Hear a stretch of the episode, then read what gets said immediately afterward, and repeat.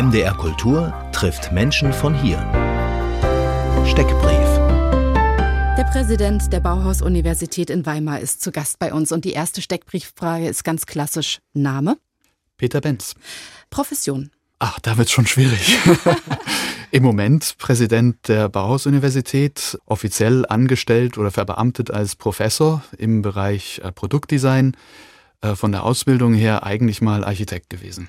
Ich habe jetzt weggelassen Geburtstag und Geburtsort. Machen wir das noch schnell. 1971, also ja, dürfte reichen, und äh, geboren in Linz in Österreich. In welcher Weltgegend kennen Sie sich am besten aus?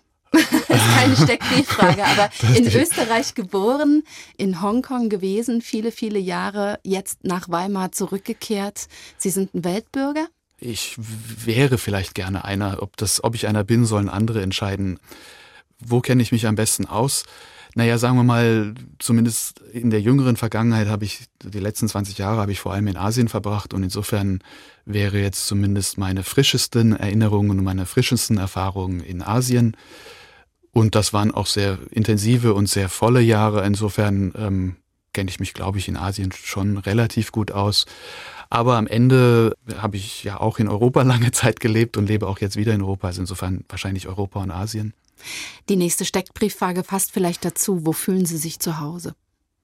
Das ist äh, auch keine so einfache Frage tatsächlich. Da denke ich öfter drüber nach. Im Moment, das hört sich vielleicht für deutsche Ohren seltsam an, aber ich habe tatsächlich Heimweh nach Hongkong. Das war halt die letzten 20 Jahre Heim, Heimat und das war das Zuhause.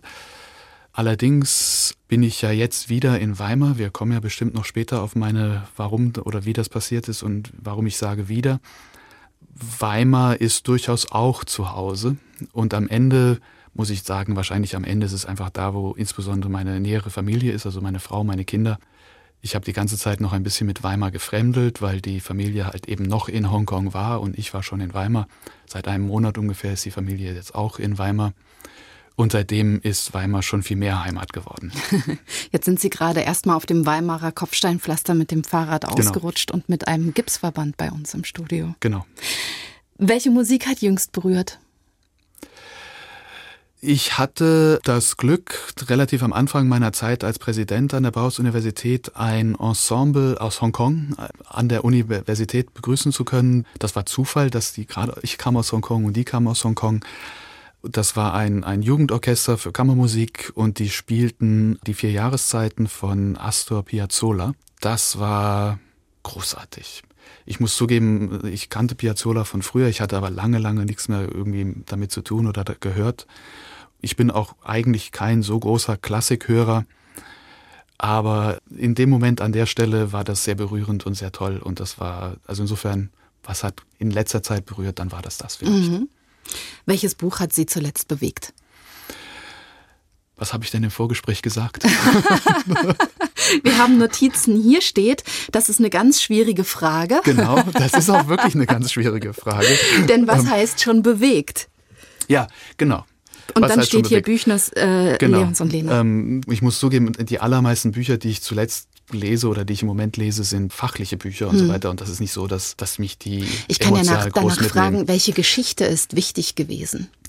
Muss auch nicht die letzte sein. Ich glaube tatsächlich, das wichtigste Buch oder der wichtigste Autor meines Lebens ist Georg Büchner und dort aber halt auch nicht Wojciech oder Danton, die oft in dem Zusammenhang genannt werden, sondern das eher weniger rezipierte Werk ähm, Leons und Lena. Warum? Wir haben den Wojciech in der Schule gelesen, also das ist auch schon viele, viele Jahre her. Und das war damals so ein kleines gelbes Reklamheftchen. Und weil der Wojciech ja ein unvollendetes Werk ist und nicht ganz so lang, war als zweites Stück oder als zweites Drama in dem gleichen Reklamheftchen hinten dran des äh, Leons und Lena. Ich fand den Wojciech, um ehrlich zu sein, äh, ein wenig dröge und während die ganze Klasse immer irgendwie diskutierte über den Wojciech, habe ich dann hinten dran den Leons und Lena weitergelesen. Ich fand die Sprache sehr schön. Mir hat die Sprache, mir hat die Poesie der Sprache sehr gut gefallen in dem Stück. Mir hat gefallen, dass es eigentlich als Komödie verkauft wird, aber dann doch sehr, glaube ich, essentielle Fragen oder existenzielle Fragen unter dem Deckmäntelchen einer Liebeskomödie irgendwie verhandelt werden. Das fand ich wahnsinnig geschickt gemacht. Das fand ich sprachlich, wie gesagt, sehr schön ausgedrückt. Am Ende führte das dann halt auch dazu, dass ich mich mit, mit Georg Büchner selber als Person beschäftigte. Und ich fand es halt schon sehr faszinierend, dass ähm, Büchner äh, mit 17 ist er als Staatsfeind aus seinem Heimatland geflohen. Mit, ich glaube, 21 hat er seinen Doktor in Medizin gemacht, hat nebenbei irgendwie insgesamt nur fünf äh, literarische Werke geschrieben und veröffentlicht, äh, mit denen er aber heute noch zur deutschen Grundkultur gehört und ist mit 23 gestorben. Dass man in sozusagen in so einem kurzen Leben so viel schaffen kann. Mhm. Als ich 23 wurde, hatte ich tatsächlich einen schlechten Tag, weil ich irgendwie dachte, so, jetzt bist du so alt. Das darf man nicht machen. Geschafft. Solche Vergleiche darf man nicht machen. und sowas hast du noch nicht geschafft. Also insofern Georg Büchner und dann halt insbesondere Leons und Lena hatte ich als dieses Reklamheft, das ich in der Schule habe, das habe ich bis heute. Okay. Und das habe ich über acht Jahre immer in meiner linken hinteren Hosentasche mit mir getragen. Und das waren noch die Zeiten vor Smartphones. Immer wenn ich auf den Bus warten musste oder wenn ich irgendwo im Bus saß oder mhm. wenn ich irgendwie mhm. Zeit hatte, nichts zu tun hatte, habe ich mir immer diesen Büchner rausgeholt und habe den immer gelesen. Boah, sind wir weit weg vom Steckbrief jetzt. genau. Wie beginnt der Tag, ist die letzte Frage hier. Mit Frühstück mit Frühstück.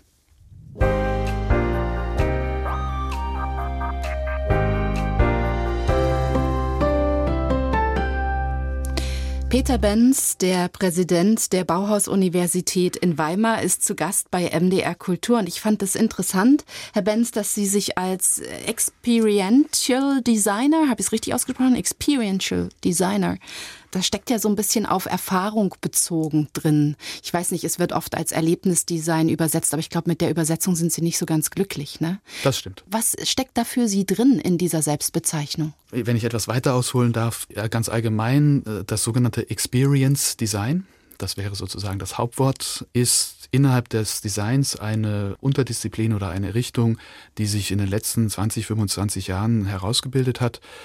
Die Idee dabei ist, dass man tatsächlich die menschliche Erfahrung, das menschliche Erlebnis in den Mittelpunkt des Designprozesses stellt und entsprechend eben nicht nur nach Material, Form, Farbe, Funktion sich richtet, sondern sich danach richtet, was der Mensch, der das letztlich benutzt oder der das sieht oder damit umgehen muss, was der dabei erlebt, was der dabei spürt. Es geht darum, die sowohl die kognitiven, die emotionalen, aber auch die Sinne bei dem Designprozess mitzudenken und in, in sozusagen in eine Balance zu bringen. Mhm. Mhm. Und A gefällt mir das als ganzheitlicher Ansatz gut.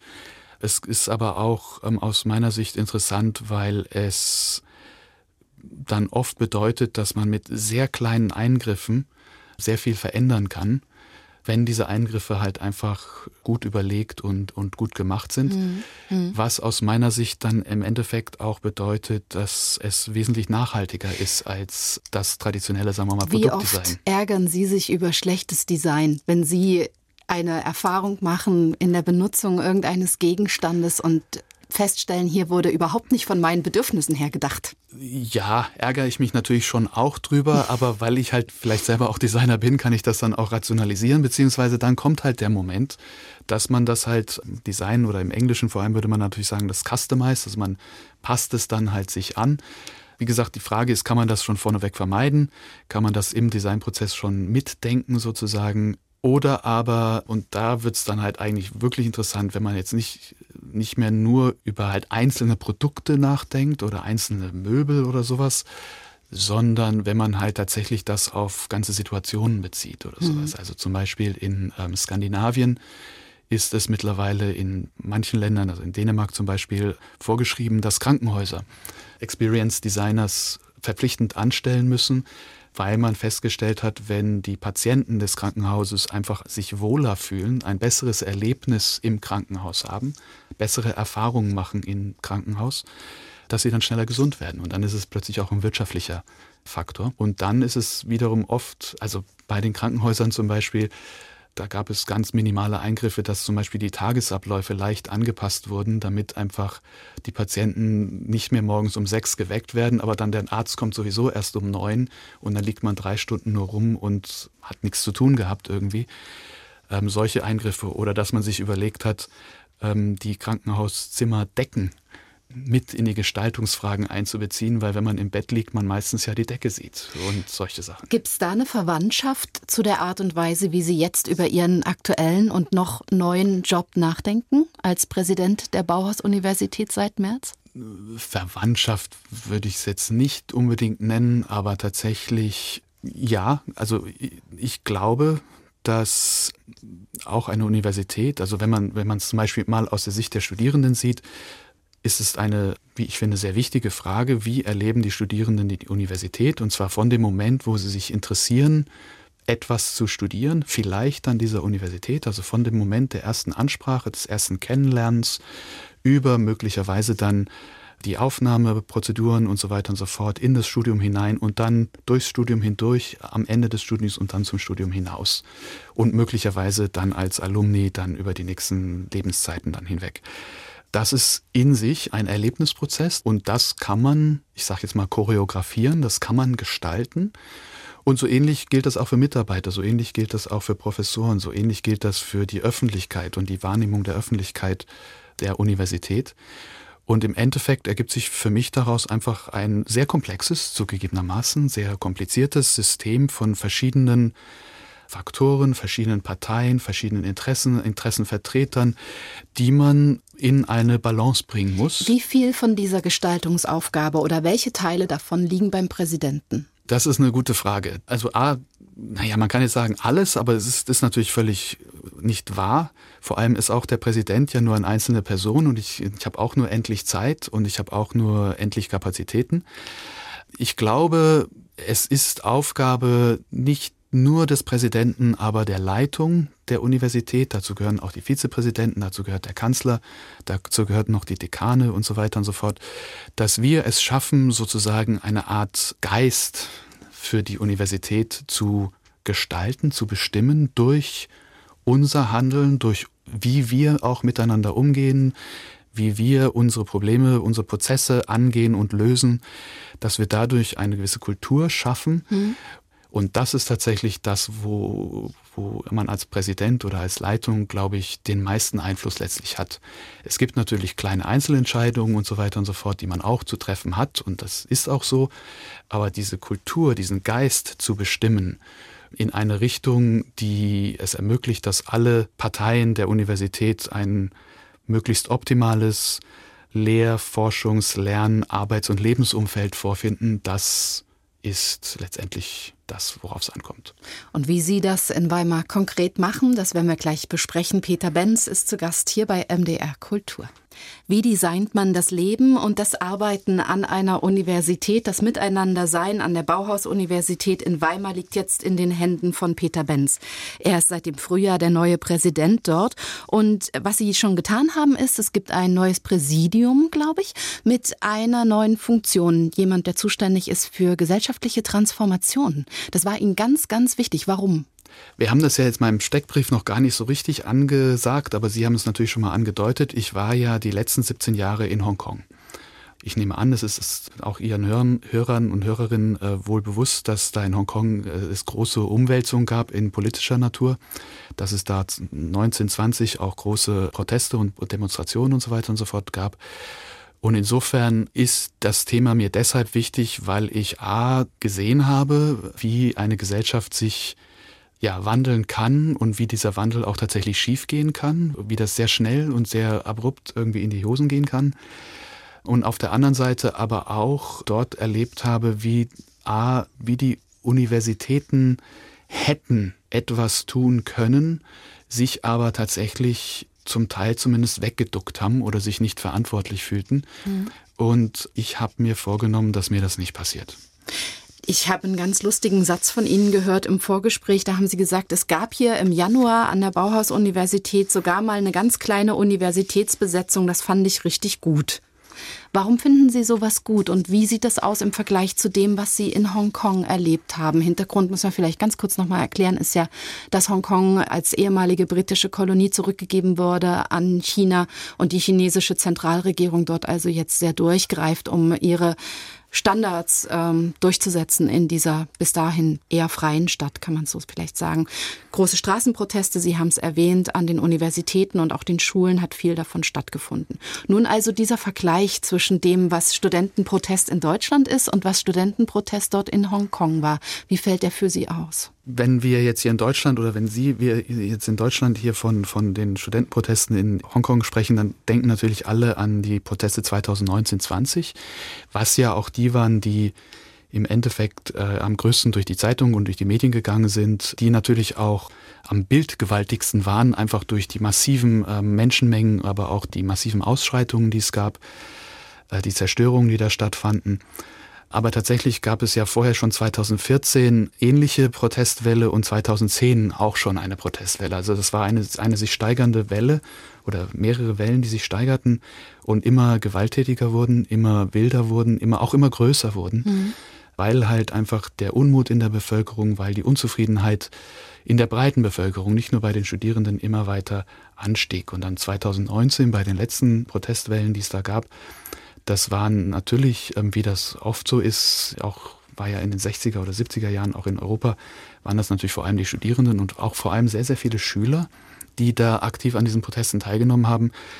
Und das war die 2019er Variante zumindest halt wesentlich gewalttätiger, wesentlich, ich muss auch sagen, effektiver. Wobei es im Endeffekt natürlich sich nicht durchgesetzt hat, aber die einzelnen Aktionen waren sehr viel äh, strategischer geplant, sehr viel genauer geplant, sehr viel, die, Abstimmung zwischen den verschiedenen Spielern war da sehr viel genauer. Es war auch sehr, sehr viel dramatischer und natürlich die Reaktion der Regierung oder beziehungsweise der anderen Seite war sehr, sehr viel äh, härter auch. Ja. Also wir hatten ich glaube, die Proteste gingen von Juli bis Dezember, also ein gutes halbes Jahr.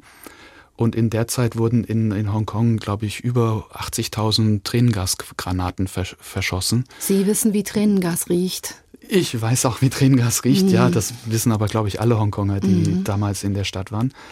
In Hongkong gibt es so äh, Gitter entlang der Fußgängerwege, damit keiner irgendwie einfach über die Straße laufen kann. Diese Gitter wurden von den Protestern irgendwie abgebaut und für Straßensperren ähm, verwendet.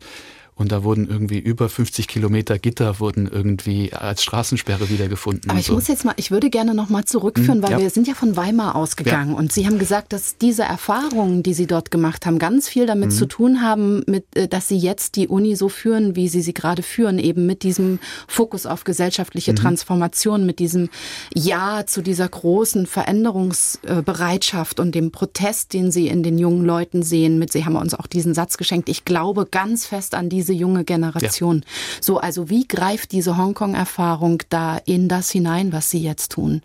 Meine Erfahrung in Hongkong war tatsächlich, dass diese Proteste der jungen Leute waren im Grunde, also die, die Motivation dahinter völlig berechtigt. Das waren berechtigte Fragen, die nicht beantwortet wurden, die über Jahre nicht beantwortet wurden und wo jetzt die jungen Leute irgendwie einforderten, dass das jetzt behandelt werden muss. Und letztendlich hat sich die Regierung bis heute darum gedrückt oder hat das irgendwie weggedrückt. Insofern, ich bin absolut überzeugt, dass die jungen Leute, auch hier in Deutschland die jungen Leute, im Grunde recht haben. Also ich bin ein mittelalterlicher Mann. Ich habe noch, weiß ich was, 30 Jahre vor mir. Mein Leben ist mehr oder weniger geplant und das wird seinen Lauf nehmen. Da wird nicht, da wird nicht ganz große Überraschungen wird es nicht mehr geben. Aber bei den jungen Leuten, die jetzt 15, 18, 20 sind, die haben noch eine ganze Zeit vor uns und die müssen irgendwie schauen, dass deren Zukunft irgendwie funktioniert und wir müssen ihnen dabei helfen. Und deswegen diese Forderungen, die dann auch in Weimar gestellt wurden, die sind absolut berechtigt. Worum ging es da? Um ehrlich zu sein, das war jetzt in Weimar speziell, war das tatsächlich so ein bisschen ungeordnet. Das war halt, darauf wollte ich gerade mit den Hongkongern, habe ich es nicht gut ausgedrückt, aber die hatten halt sehr genaue Forderungen. Da ging es genau, da war auch immer so die hochgehaltene Hand mit den fünf Fingern. Das waren fünf Forderungen und die hochgehaltene Hand mit den fünf Fingern war auch immer so ein ganz klares Symbol. Das sind unsere fünf Forderungen. In Hongkong. Hm. In Hongkong. Und hier gab es das halt nicht. Hier hm. war das ein sehr gemischtes Potpourri, wo es dann im Endeffekt um die Rettung der Welt ging und so weiter. Das war halt sehr schwierig zu beantworten auf der Seite der Universitäten, weil wenn es dann um die gleichgeschlechtliche Ehe geht oder sowas, dann, das können wir sagen, finden wir auch gut, aber können wir halt nicht viel machen dazu. Mhm. Aber gesellschaftliche aber, Transformation aber als wir Aufgabe? Können, wir können es als Aufgabe für als gesellschaftliche Transformation aufgreifen und wir können versuchen, und das ist letztendlich auch das Ziel, was ich vielleicht der eine programmatische Punkt, den ich mit der Universität habe, ist, dass ich glaube, wir müssen als Universität, und ich glaube, das müssen alle Universitäten, wesentlich wieder näher an die Gesellschaft heranrücken, wesentlich mehr mit der Gesellschaft in Diskurs gehen, wir beanspruchen in gewissem Umfang eine Elite zu sein, eine Bildungselite zu sein.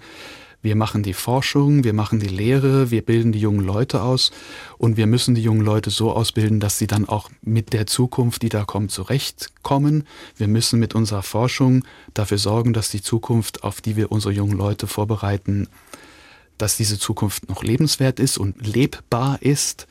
Und dazu müssen wir in einen kontinuierlichen und immer wieder dynamisch aufbereiteten Diskurs mit der Gesellschaft treten. Sonst verfehlen wir unseren Zweck, sonst verfehlen wir uns, sonst sind wir nicht relevant. Insofern, ja, wir können jetzt nicht direkt was da für Gendergleichheit oder sowas können wir in unserem Umkreis etwas tun, aber wir können nicht für die ganze Gesellschaft das tun, aber wir können versuchen, die Gesellschaft zu beeinflussen. Und wir können die, versuchen, die Gesellschaft mit unseren Mitteln, mit unseren Möglichkeiten wie ich würde, sagen würde, weiterzubringen. MDR Kultur trifft Peter Benz, den Präsidenten der Bauhaus-Universität in Weimar. Herr Benz, Sie sind jetzt mit Ihrer ganzen Familie nach Weimar zurückgekommen, nach einer langen Zeit in Hongkong. Ich finde das ganz interessant. Da gibt es drei Kinder, drei Söhne, für die Sie etwas wollten, das Sie selbst auch erlebt haben, nämlich die Vielfalt der Welt, der Kulturen, den internationalen Kontext. Was hat Ihnen das geschenkt als Kind? Sie sind ja zum Teil in Athen groß geworden. Wir haben schon kurz erwähnt, in Linz in Österreich geboren, in Deutschland dann studiert. Was haben Sie als Kind erlebt, dass Ihnen das so wichtig hat werden lassen, dass Sie gesagt haben, meine Kinder sollen das bitte auch haben, diese, diesen großen globalen Kontext? Was Sie, glaube ich, jetzt noch nicht erwähnt haben, ist, ähm, meine Mutter ist auch Peruanerin, Vater Deutscher, Mutter Peruanerin, in Griechenland, in Österreich geboren, in Griechenland aufgewachsen, dann, wie Sie sagten, in Deutschland studiert. Schon als Kind, als ich das vielleicht noch gar nicht so reflektieren konnte, war mir klar, dass ich da ein großes Privileg erlebe mit den zum Beispiel vielen verschiedenen Sprachen, mit den verschiedenen ähm, Kulturen, mit dem verschiedenen Essen zum Beispiel, mhm. ähm, mit, mit den Leuten, die wir in diesen Zusammenhängen kennengelernt haben, die ich zumindest teilweise auch noch bis heute Kontakt habe. Das war, wie gesagt, schon als Kind mir klar, dass das eine privilegierte Situation ist und ich hatte gehofft, dass ich das meinen Kindern halt auch irgendwann mal so bieten kann. Nicht im Sinne, dass wir irgendwie besonders reich sind, aber dass wir zumindest sehr viel erleben, dass wir sehr viel unternehmen können, dass wir sehr viele unterschiedliche Kontexte irgendwie uns aneignen können und daraus halt was fürs Leben oder auch für die Persönlichkeit mitnehmen können. Was ist es, was man dabei lernt? Naja, einmal so, so ganz basismäßig einfach zu überleben, dass man in neuen Situationen, dass man irgendwie improvisieren kann, dass man zurechtkommt, dass man sich einstellen kann, dass man sich ah. auch auf unterschiedliche Leute ja, einstellen kann. Wenn man die sozialen Codes nicht kennt, muss man nochmal wirklich genau hinfühlen sozusagen. Genau. Man lernt das dann, ja? Beziehungsweise man lernt überhaupt, also auf sehr intuitive Art, überhaupt erstmal, dass es soziale Codes gibt. Als Kind reflektiert man das ja, ja nicht, aber man genau. merkt irgendwie, dass es gibt da Unterschiede. Kulturen, und, ja. Und man, man merkt, es gibt dieses, was wir jetzt in unserem Gespräch sozialen Code nennen und man merkt, dass es die gibt und man merkt dann, dass man sich darauf einstellen muss oder kann. Und man merkt dann auch, wenn ich das nicht kenne, was für Strategien kann ich entwickeln, um da so reinzufinden oder da auch dann zum Beispiel meine Gegenüber nicht vor den Kopf zu stoßen. Also als Kind ist es dann, wenn ich dann irgendwie ein Kind einer anderen Sprache habe und will aber trotzdem mit dem spielen, ähm, wie komme ich mit dem Kind ins Gespräch, ohne dass ich die Sprache habe und so weiter. Das sind sozusagen Überlebensstrategien, mhm. ähm, ohne dass es jetzt wirklich um existenzielles Überleben geht, aber sozusagen um soziales Zurechtfinden. Und das war schon sehr wichtig. 2006, da hatten Sie Ihre Frau schon kennengelernt. In Weimar haben Sie sich getroffen, sind Sie nach Hongkong gegangen, an die Academy, damals neu gegründet, Academy of Visual Arts der Hong Kong Baptist University. Mhm. Ganz kleines Institut habe ich äh, gesehen, vier Lehrkräfte, 40 Studenten. Wie war das Ankommen damals in Hongkong? Das war interessant Griechenland. Äh, meine Frau hatte in Japan studiert, das heißt, wir hatten ähm, dadurch Asien kennengelernt und als wir dann überlegten, irgendwo woanders hinzugehen, war Asien sozusagen unsere Präferenz. Zufälligerweise gab es dann diese Ausschreibung für Hongkong und ich habe mich beworben und die Stelle bekommen und wir haben sehr naiv gedacht, ach, Hongkong, das ist irgendwie wie Japan und sind hingefahren und es unter uns, es ist überhaupt nicht wie Japan. Was war der, was war der krasseste Eindruck, den Sie bekommen haben, an dem Sie gemerkt haben, hm, hier ist wirklich eine andere Welt, das ist mir unvertraut? Das habe ich nicht gesagt. Ähm, aber die. Stimmt. Deswegen habe ich ja das Überleben gelernt. Ich möchte gar nicht sagen, das war der krasseste Eindruck, sondern es ist einfach tatsächlich so, Japaner und Chinesen sind einfach zwei verschiedene Völker, die kommen aus ganz unterschiedlichen Kulturen. Aus europäischer Sicht ist es alles irgendwo da drüben in Asien, aber die haben ganz unterschiedliche Sprachen, ganz unterschiedliche Verhaltensweisen. Schenken Sie uns so einen und, Moment, wo Sie sich dabei erwischt haben, dass Sie sagen, dass Sie was Neues lernen mussten, tatsächlich. Also im Vergleich zu den Japanern sind die Chinesen sehr viel direkter sind Aha. sehr viel. Äh, kann ich Ihnen helfen? Ähm, weniger höflich, weniger dezent, weniger konfliktscheu? Weniger schüchtern, weniger konfliktscheu auch, weniger Aha. schüchtern vielleicht, ja. weniger höflich in gewissen Umständen sicherlich auch. Es gibt trotzdem halt auch bei Ihnen kulturelle ähm, Codes und kulturelle Konventionen, die Sie natürlich dann auch haben, die aber einfach andere sind als die in Japan. Und da ist man dann schon manchmal drüber gestolpert, ja, oder da ist man schon manchmal irgendwie. So im, ähm, beim Einkaufen oder in der Begegnung mit na, Kollegen? In meinem Fall war es halt vor allem häufig mit, im, in der Begegnung mit Studierenden. Ja. Ich musste schon lernen, mich auf äh, chinesische Studierende sozusagen einzulassen oder einzustellen. Mhm.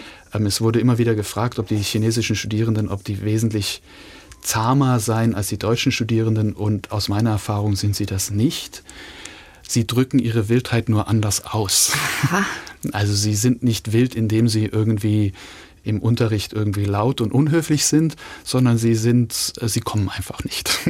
oder sie, sie ignorieren einen einfach oder sie, äh, sie finden andere Wege, um, um äh, mir klarzumachen, dass das, was ich ihnen hier biete, nicht funktioniert.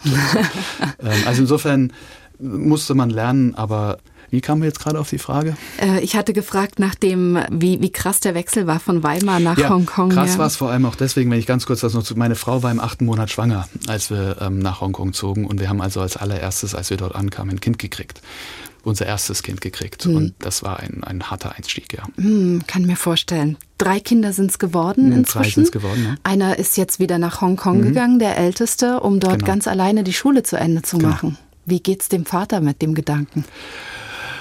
Ah, ja, ähm, ich möchte klarstellen, ich mache mir nicht in dem eigentlichen Sinne Sorgen. Also es ist ein vernünftiger junger Mann, der macht das gut. Ich bin völlig überzeugt, dass der das kann und dass der das gut überleben wird. Aber ich muss zugeben, ich vermisse ihn einfach. Der Rest der Familie ist mit hier. Jetzt, Sie haben es gesagt, seit dem Sommer sind Sie richtig umgezogen, alle zusammen nach Weimar. Sie waren natürlich vorher schon da, im März das Amt angetreten. Wie war das denn, nach äh, Weimar zurückzukommen an die eigene Alma Mater? Denn Sie haben ja zumindest die zweite Hälfte Ihres Architekturstudiums bis zum Diplom auch selber in Weimar absolviert. Und ich war ja dann auch in Weimar an der Universität selbst als äh, künstlerischer, künstlerischer Mitarbeiter. Mitarbeiter. Ja. Also ich mhm. hatte insgesamt schon vor meiner jetzigen Weimarer Zeit und vor der Hongkonger Zeit hatte ich äh, zehn Jahre schon mal in Weimar gelebt und auch da in verschiedenen Rollen engen Kontakt mit der Universität. Auch das war in vieler Sicht seltsam. A, auch das wird oft gefragt, ob ich das geplant hätte und ganz bestimmt nicht. Präsident einer Universität zu werden, das ist nichts, was man plant. Es war sehr schön. Es war, wir hatten ja eine sehr gute Zeit in Weimar gehabt beim ersten Mal.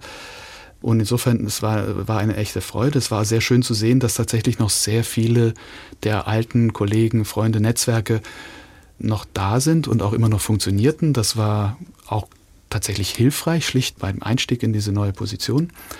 Es ist aber natürlich auch für mich und aber auch, glaube ich, für viele meiner Gegenüber durchaus auch manchmal ein bisschen herausfordernd. Als ich wegging, war ich künstlerischer Mitarbeiter. Hm. Jetzt bin ich Präsident. Hm. Und es gibt tatsächlich ähm, noch vereinzelte Professoren, bei denen habe ich Scheine gemacht und jetzt bin ich hier Vorgesetzter. Das ist schon eine sehr extreme Rollenwechsel für mich und auch für die.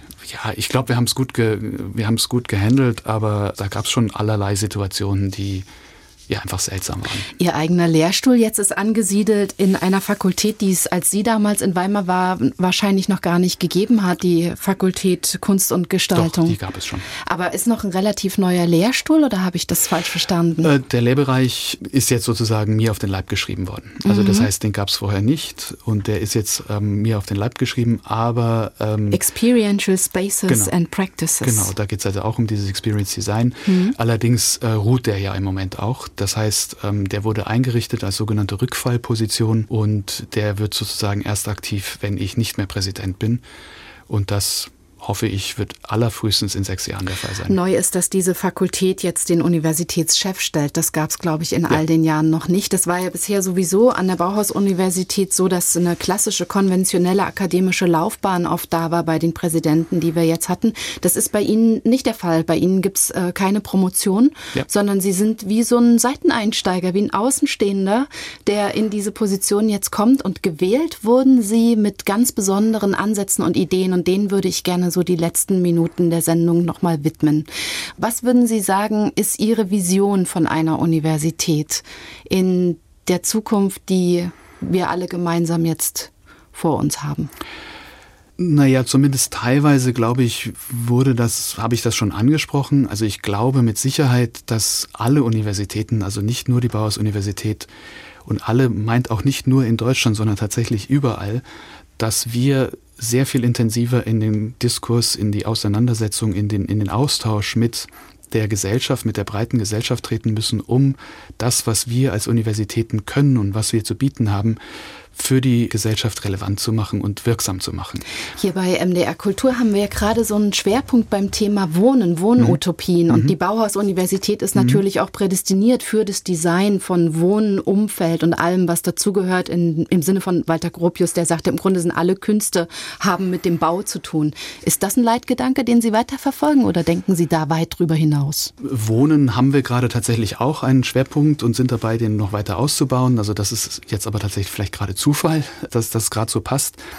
Aber da würde ich tatsächlich drüber hinausdenken. Also das geht dann doch äh, sehr viel mehr in Richtung Nachhaltigkeit und dann aber auch nicht nur ökologische Nachhaltigkeit, sondern soziale ähm, Nachhaltigkeit und, und alles, was damit dabei ist. Es geht aber auch darum, dass wir als Universität die gesellschaftlichen Expertisen, die politischen Expertisen, die wir an der Universität haben, dass wir die tatsächlich für die Gesellschaft nutzbar machen und mehr nutzbar machen, als wir das bisher machen und vielleicht dann dabei auch mehr das zu verstehen geben. Allerdings, und das ist mir auch sehr wichtig zu sagen, ich verstehe eine äh, Leitungsposition nicht so, dass ich eine wundervolle Vision entwickle und die dann irgendwie der Universität in irgendeiner Weise aufzwinge oder, oder vorschreibe, es geht als Präsident nicht darum, sich selbst zu verwirklichen, sondern es geht darum, dass ich mit der Universität zusammen dass wir eine gemeinsame Vision entwickeln. Das heißt, ja, ich habe bestimmte Vorstellungen, ich glaube, es gibt Dinge, die wir tun sollten, aber ähm, es geht nicht darum, dass ich das einfach jetzt durchsetze, sondern wir werden das in der Universität, oder wir haben schon angefangen, das in der Universität ausgiebig zu diskutieren und zu ähm, zu besprechen. Ich habe sehr viel Zeit darauf verwendet, bereits einfach nur zuzuhören und zu versuchen zu verstehen, was die verschiedenen Interessen an der Universität eigentlich wollen und dann daraus gemeinsam zu einer Idee, zu einem Geist zu kommen, den wir der Universität geben wollen. Ist Weimar dafür in besonderer Weise aufgestellt? Mit der Geschichte oder auch mit der Weimar Gestalt, die die Uni jetzt in, hat? Ich glaube, Weimar ist da in besonderer Weise aufgestellt. Deswegen hatte ich mich ja auf die Stelle beworben. Nicht nur, weil es meine eigene Universität war, sondern weil sie tatsächlich in dem Sinne, in dem Zusammenhang sehr schön aufgestellt ist. A, sie ist klein. Das ist gut, weil es einfach zum Beispiel sich schneller Sachen bewegen lassen, sich mhm. schneller Sachen verändern lassen. Ähm, die Wege sind kurz und direkt, äh, die Hierarchien sind relativ flach. Das ist alles gut, um, wenn man was verändern will, wenn man was bewegen will. Es hat natürlich auch was mit dem Selbstverständnis der Universität aus, aus historischen Gründen zu tun, mit dem Bauhaus, aber auch mit den verschiedenen Stationen, die die Universität danach schon hatte. Es hat aber auch was mit der fachlichen Aufstellung der Bauhaus-Universität zu tun, mit den vier Fakultäten, die wir haben. Können wir meiner Meinung nach die gegenwärtigen gesellschaftlichen Diskurse wunderbar abbilden und dann auch wunderbar bespielen. Wir machen, wie Sie schon sagten, viel zum Thema Bau, gebaute Umwelt. Dazu gehört aber dann auch Verkehrsplanung, Energieplanung. Wir haben die Fakultät Medien, wo es sehr viel um Medien halt geht und dabei aber dann auch um neue Technologien, um Digitalisierung, um solche Sachen. Wir haben die Kunst und Gestaltung, wo es auch um die mehr menschlichen Fragen, wie ich das jetzt vorhin sagte, mit dem Experiential Design geht und so weiter. Also insofern, ich glaube, die Bauhaus-Universität ist da sehr gut aufgestellt. Hm. Sie haben vorgehabt, jetzt Mitte August einen Plan vorzulegen. Ja. Wie weit ist denn das gediehen? ist im Prozess. Ähm, wir haben jetzt kommende Woche, nächsten Donnerstag und Freitag, haben wir eine Klausur. Da werden wir äh, uns hoffentlich sehr weit einigen. Es wird dann noch nicht abschließend sein, nehme ich an. Wir werden dann nach der Klausur das, was wir uns überlegt haben, in die erweiterten Gremien rübergeben, wo es dann vielleicht nochmal äh, nachdiskutiert oder nachverhandelt wird. Und dann hoffe ich aber, dass wir so bis Mitte September aller spätestens sozusagen so einen Plan, so ein 100-Tage-Programm vorlegen, womit wir sozusagen unsere Prioritäten setzen, womit bitte so eine, ein Anfangsmomentum irgendwie erzeugen können. Peter Benz, der neue Präsident, der das neu ist, muss man ein bisschen in Anführungszeichen setzen, seit Frühjahr Präsident der Bauhaus-Universität in Weimar, bei uns zu Gast, auch aus Anlass des Wohnschwerpunkts und der Bauhauswochen, die jetzt auf Sie zukommen, die wir jetzt gar nicht so im Konkreten auseinandergenommen haben, aber das sei wenigstens am Ende kurz erwähnt. Es ist schön, äh, dass Sie bei uns waren. Seien Sie vorsichtig mit dem Fahrrad auf dem Weimarer Kopfsteinpflaster in der nächsten Zeit, Herr Benz. Ich werde die nächste Zeit kein Fahrrad fahren, ja. Das ist wohl wahr. Der Arm im Gips, aber mit vollem Geiste hier in der Sendung bei MDR Kultur. Vielen Dank für Ihr Dasein. Das war MDR Kultur trifft in der Redaktion von Angelika Zapf. Ich bin Ellen Schweder. Und noch der Hinweis auf die nächste Woche. Da wird Nico Schneider bei uns zu Gast sein. Nico Schneider ist Musiker, Banjo-Bauer und Banjo-Spieler aus Bürgel in Thüringen. Da lebt er jetzt. In Halle war er lang. Und er lädt für die jetzt noch verbliebenen Sommertage zu sehr feinen kleinen Folkkonzerten in Mitteldeutschland ein. Darüber werden wir mit ihm in der nächsten Woche an dieser Stelle im Gespräch sein. Jede Woche treffen wir Menschen, die die Kulturlandschaft in Sachsen, Sachsen-Anhalt und Thüringen mitgestalten. Wir sprechen mit ihnen über ihren Alltag, ihre Arbeit und ihre aktuellen Projekte. MDR Kultur trifft Menschen von hier. Heute zwischen 11 und 12 Uhr.